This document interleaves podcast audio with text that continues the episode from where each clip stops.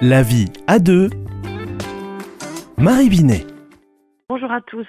Alors nous sommes euh, à la fin de cette période de l'Avent qui est une période de patience pour les enfants qui attendent euh, cette fête où ils vont euh, revoir de la famille, les grands-parents, les cousins, où ils vont pouvoir être en vacances, ils vont avoir des cadeaux et puis bien sûr pour les chrétiens accueillir Jésus.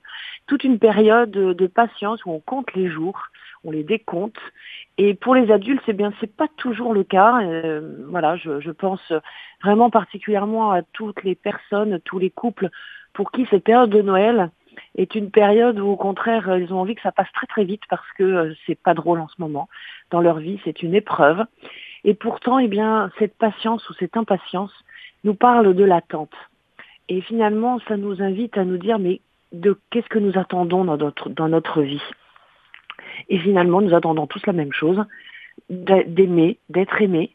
Et cette période de Noël est cette période où il y a de l'amour qui se manifeste dans beaucoup de simplicité, euh, tout simplement être là. Euh, quand on voit euh, la symbolique de la crèche hein, que Saint François d'Assise, il y a 800 ans, a inventé à, à Greccio, en Italie, on voit tout simplement un papa et une maman qui regardent leur enfant.